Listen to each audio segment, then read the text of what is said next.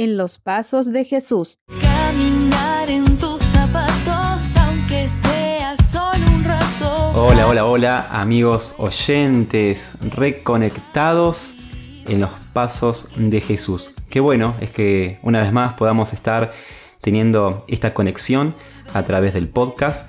Espero que estén siendo de inspiración para tu vida como lo es para mí. También te quiero invitar a poder compartirlo para que otras personas puedan alimentarse espiritualmente.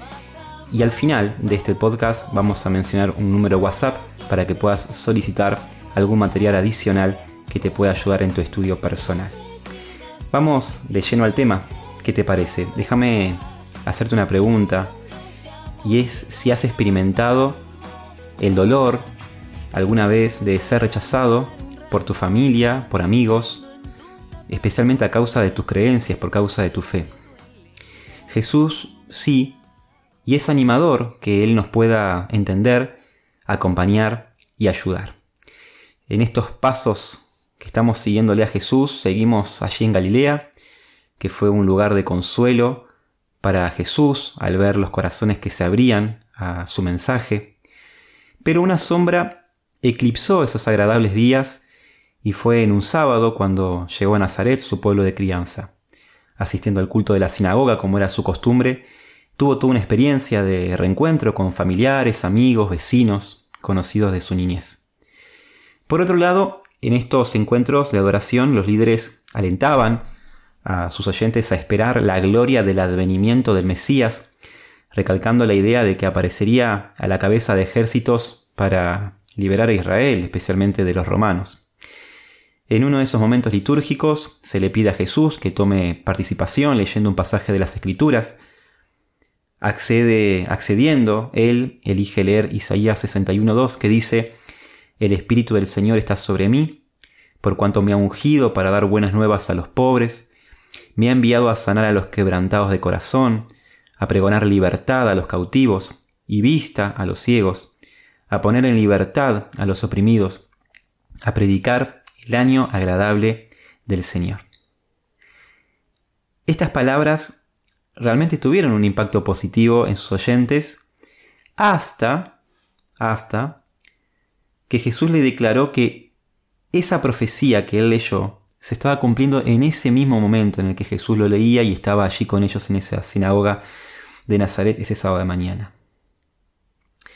Y fue allí cuando el orgullo nacionalista de, estos israelitas se ofendió y sus recelos se despertaron porque no podían entender cómo es que ellos, descendientes de Abraham, necesitasen libertad, vista o sanidad.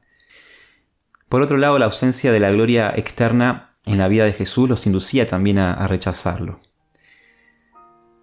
Aquí está la experiencia de Cristo siendo rechazado por su familia, por amigos, por gente que conocía desde su infancia. Pero lo interesante, y recalco esto, es que estas cosas que acabo de mencionar, lo, que leyó Jesús y lo aplicó, eh, lo aplicó a ese momento, no fue la principal razón del rechazo hacia, hacia él, sino la personificación de la pureza que Cristo representaba. Esa fue la principal razón por lo cual lo rechazaron. Como ellos eran impuros de corazón y no querían cambiar, la luz que Jesús le presentaba no era bienvenida. Llegado el caso, podrían de mala gana haber aceptado que Jesús no sería el libertador esperado, pero sus corazones carentes de amor por lo sagrado no podían aceptar a alguien puro que les mostrase su verdadera condición espiritual. De esta manera se escondían de la luz divina rechazando a Cristo. Esta fue la principal razón del rechazo hacia Cristo, a punto de desearle su muerte. Es curioso cómo de un momento a otro, en un culto eh, donde se busca la paz, ¿verdad? Allí, en la adoración, todos parecían ansiosos de un momento a otro de quererlo matar. A empujones lo expulsaron de la sinagoga y de la ciudad. Lo llevaron a la orilla de un precipicio con la intención de arrojarlo al vacío. Pero acá viene algo, algo lindo de un momento a otro Cristo desaparece eh, del medio de ellos y, fueron los ángeles que los resguardaron y lo condujeron a un lugar seguro. Lamentablemente Jesús allí no pudo hacer muchos milagros, solo algunos se animaron a abrir su corazón y con tristeza Cristo se tuvo que retirar de su propio pueblo para nunca más volver, retirarse rechazado para nunca más volver. Seguramente ya te pasó no ser comprendido, ¿verdad? Por tu fe en algún círculo social en el que te moves.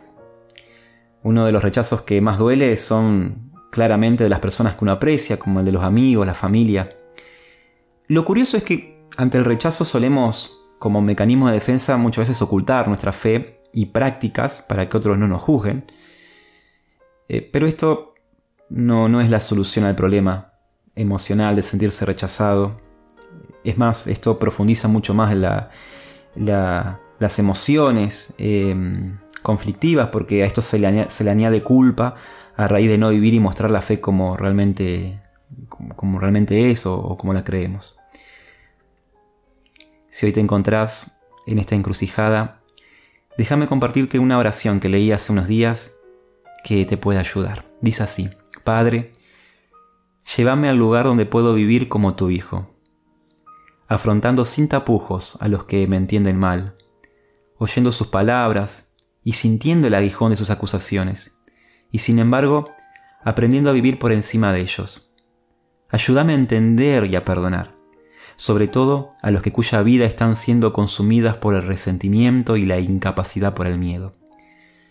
Llévame de vuelta al punto de partida, al lugar donde encontré la paz por primera vez en mi vida, para que, sin importar quién me pueda malinterpretar, sea capaz de seguir adelante, como tu Hijo continuó, hasta la cruz, la resurrección y la recompensa. En el nombre de Jesús. Amén. Que Dios te bendiga.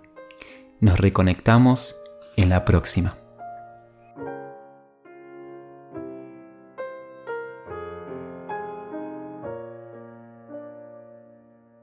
Este podcast fue una adaptación del libro En los Pasos de Jesús. Si quieres conocer más de la Biblia, solicita gratis un estudio bíblico para infantes, jóvenes o adultos al número de WhatsApp 387-522-3868